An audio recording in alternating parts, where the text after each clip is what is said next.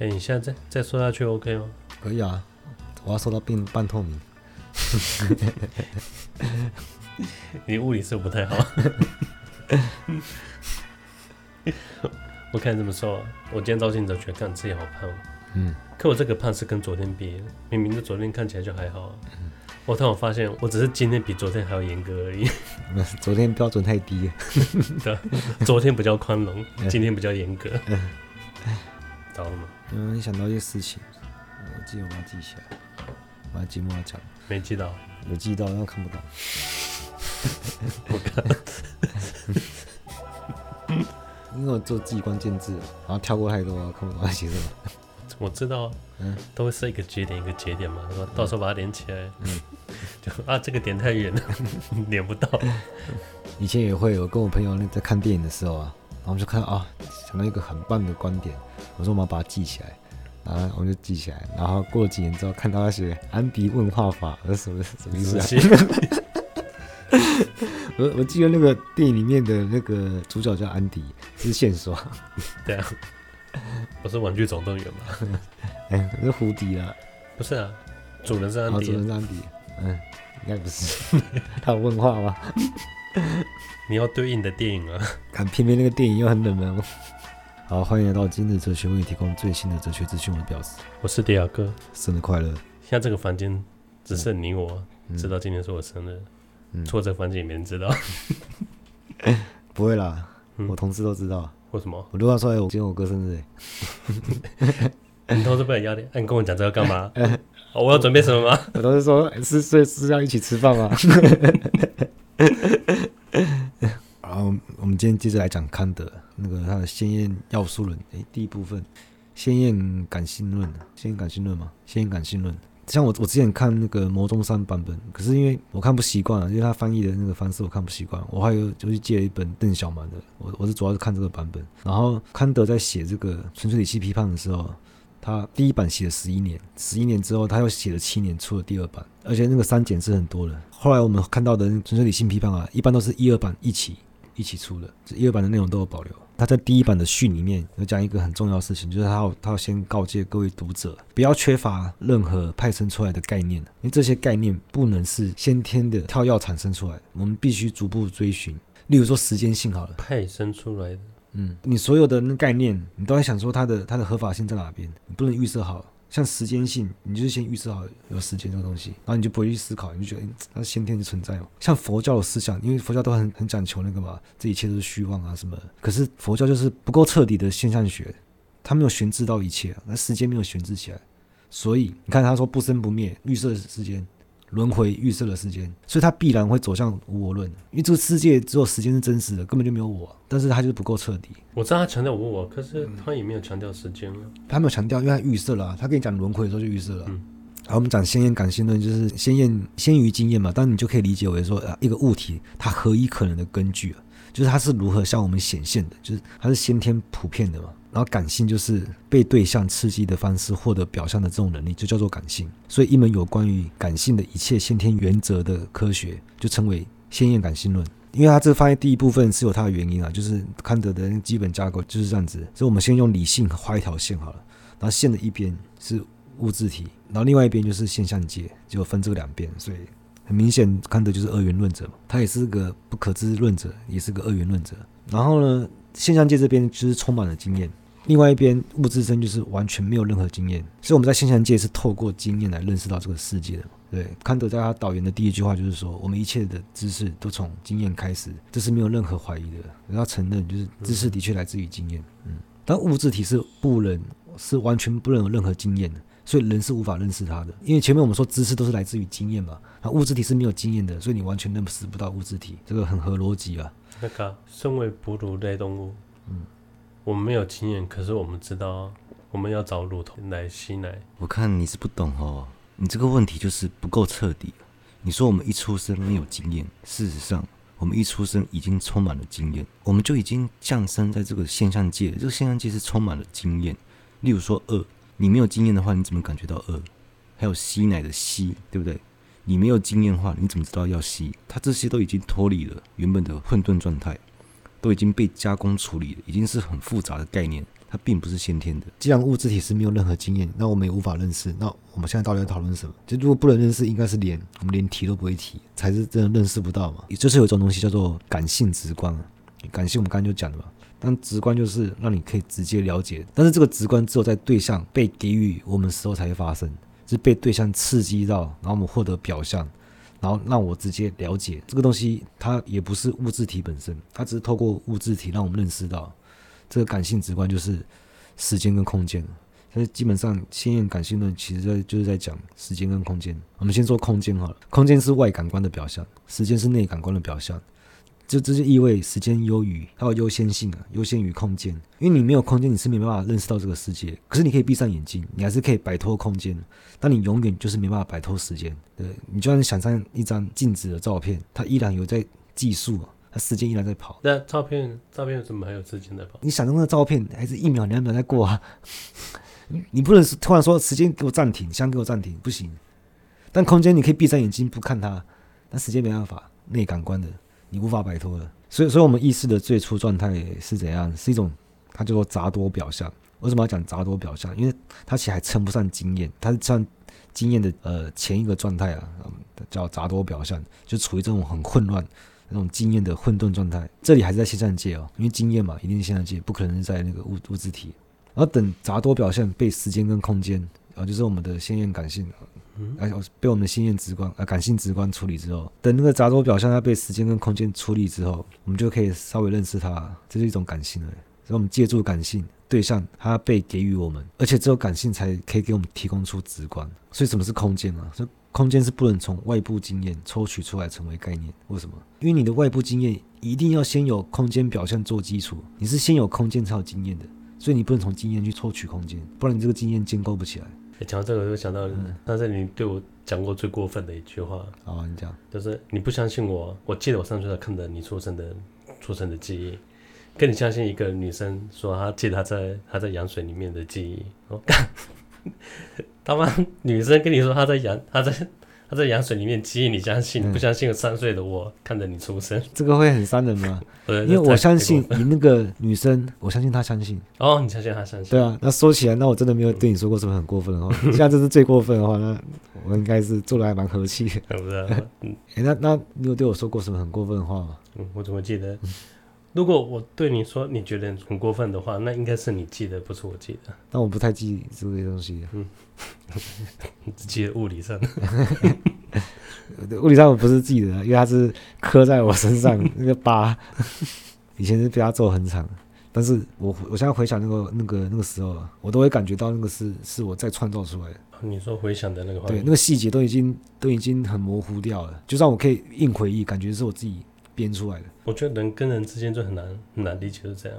嗯，就像可能我们现在对记忆记忆呈现方式，我因为我们的处理方式是不一样的嘛。嗯，就像有人问我说：“看我为什么从来不会迷路？”他说：“你是不是脑中画了一个完整地图？”我说：“不是，绝对不是你想的那样。”嗯，我是靠那个磁场，靠金丝雀。我不是、啊，他说：“你把东南西北记住就好了。”嗯。你看那个最亮颗那颗北极星，方向感，所以所以你其实你这种话意思就代表说，那等于每个人活在自己的小宇宙，对啊，对不对？因为他只能见过他自己世界嘛，这是莱布尼兹的单子论啊。其实那个康德前的三人组就是这三个，三人组就就是笛卡尔、斯密诺莎跟那个，跟还有谁？跟莱布尼兹啊。我说康德的这个大佬，他不配拥有属于自己的四天王吗？还有三本御三家，御三家。没有啦，看的这个坎而已。嗯，后面还有黑格尔。好，我们继续讲康德。所以，如果空间不存在，我们就永远不能形成一个表象。就你可以想象，你可以想象空无一物没问题。真的吗？这样，我无法想象空无一物。基本上你心里没办法，因为你就算想象空无一物的话，你只是想象一个空盒子，但是你还是有那个盒子嘛。嗯，对，你还是有这种外表象的。我觉得，如果你真的可以理解空无一物，嗯、就是你在打坐的时候，你正式进入到无我状态。我都消失，那才是真的空一物。你的确可以空一物了，但是你时间还是不能空，因为空间是没办法把时间给排除掉的，比它还优先的嘛。然后再是，这空间它也不是普遍的概念，因为它它是纯直观，因为空间是唯一的，因为我们我们在日常生活中会说说啊，这边的空间很大，啊那边的空间很压迫。其实我们讲的是同一个空间，只是它的它的各个部分嘛。空间是唯一的，它不是普遍的概念，所以它是先天直观的，不是经验性的直观。所以这样很清楚嘛，它绝对不可能是从经验那边来的。而同样的时间也不是经验性的概念，因为其实你只要知道感性直观是时间跟空间可就可以了，你就可以知道这个时间跟空间它的合法性在哪边。你看，因为我们说知识一定是来自于经验的，这这个时间跟空间是超越经验的，它是先验的，而来自物质身，因为不是来自于经验嘛。所以有时候我们在我们在看个事情，我们我们讲超越，超越是什么？超越就是跨界，就是我们在看一件事情的时候，有时候会脱离那个事物本身，一一种超越。对，我们要先理解说，这个看着它是比较常会会说到东西，像像超验就是物质体里面的东西嘛。那先验我们刚刚讲过了，就是它它何以可能的根据，普遍的问题。那先天就是在显现之前，那先验一定是先天，但但先天也不一定是先验的。神是先验的哦，神是先天的，但它不是先验的。我们先天就有神这个概念，但我们从来都看不到神，所以它不是先验的。因为它不会被惊艳到。那一个物体在现象界显现的时候，我们会我们会透过一个超越的方式，就这种超越方式，我们才能到达那个超验的领域，我们才能可以思维它，但我们不能认识它。我们上一集还讲过说，呃，物质身虽然不可知，但是我们可以用那个普遍有效性去测试那个理性的底线嘛，让他知道说，虽然它明明是单向的，但我想知道它底线在哪边的时候，我就是用普遍有效性，这是我们思维它的方式。虽然我还是认识不到它，但是我们就是可以知道它大概是怎样。所以，我们接下来就可以来讲。这是先验分析啊，就我们刚刚说的时间空间，它整理了那个杂多表象之后，这样这样还不够，它还不够成为一个知识，所以我们还需要的是那种知性范畴。就我们人的知识，它都是透过判断嘛，这个判断的标准就是我们的知性啊，就是我们都是要先判断完之后，才能去理解这个东西。有分四种判断，就量的判断、质的判断、关系的判断、模态的判断。然后这些东西是什么呢？这些东西就是我们在现象界啊。在经验之前，就是有杂多表象，会通过什么一种知性？这个知性就是有一个范畴，他会把这个杂多表象开始分类，把它排列好。就是你可能要，你一定要先有什么判断之后，你可以再把它组合成一个一个概念嘛，我们才能感觉到。我休息一下，我们等下再讲说这个康德的十二范畴是什么东西。你说，给你。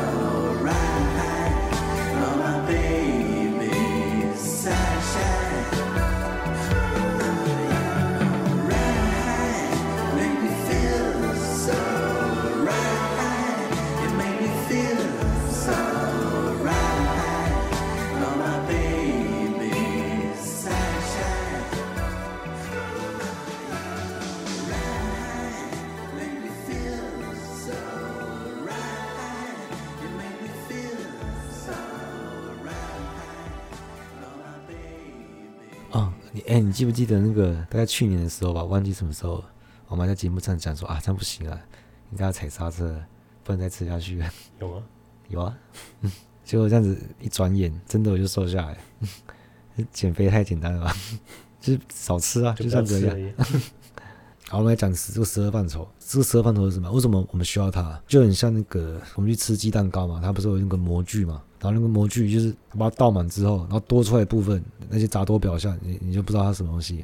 但是你可以认识到说，哦，那学学，对，那学学，你就不知道它什么东西。但是那个模具里面东西啊，可能就知道啊，一只公鸡，然后说海绵宝宝，你就知道，你就可以认识到它。我们可以认知的东西，就是在模具里面。我先讲我小时候看过最神奇的东西，嗯，就是棉花糖。我看这东西是如何生成的啊？我我有经验诶，嗯，因为小时候那个小学到三年级的时候吧，那个那时候办运动会，然后就有一个姐姐，她考上六年级吧，那时候我三年级，然后她就买棉花糖要给她弟弟，然后她弟弟不在位置上，就放在她位置上，然后就她姐一放下走了之后，全部的同学都去做那个棉花糖，然后坐边。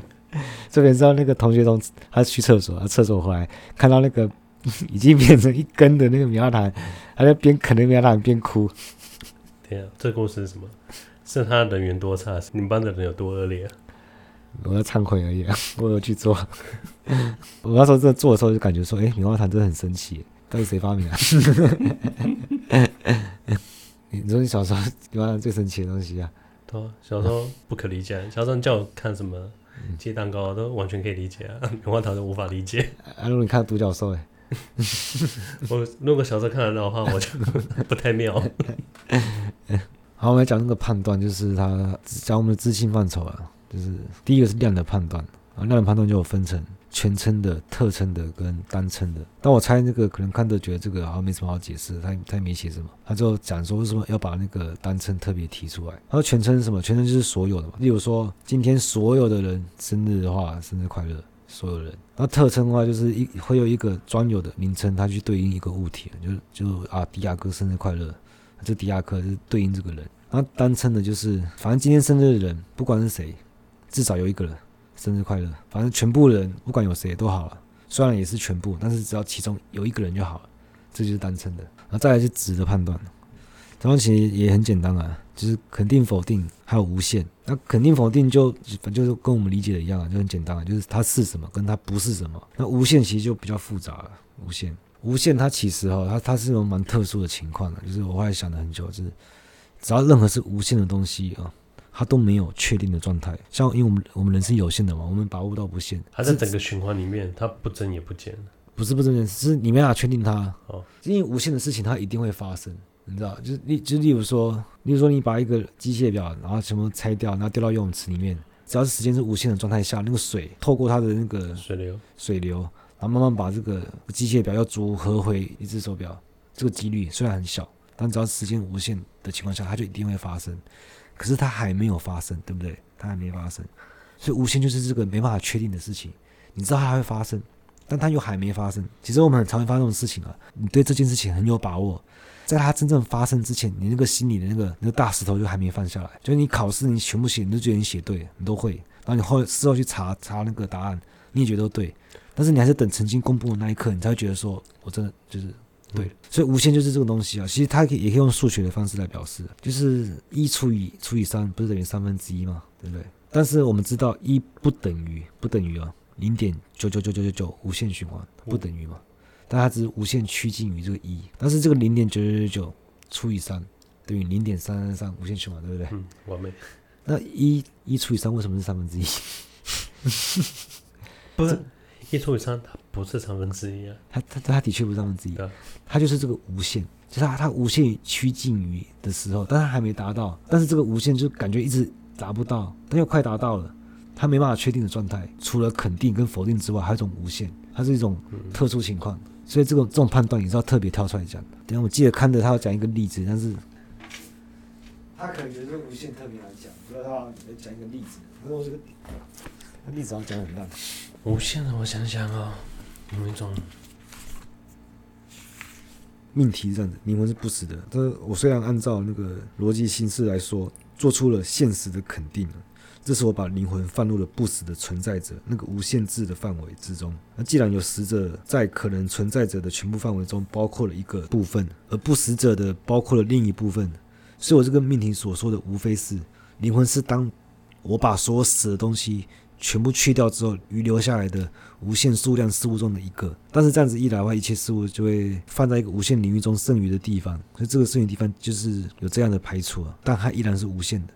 我都不知道他是例子举得太差了，还是我的智慧太低。它有一个不能肯定又不能否定的部分，它就是无限的。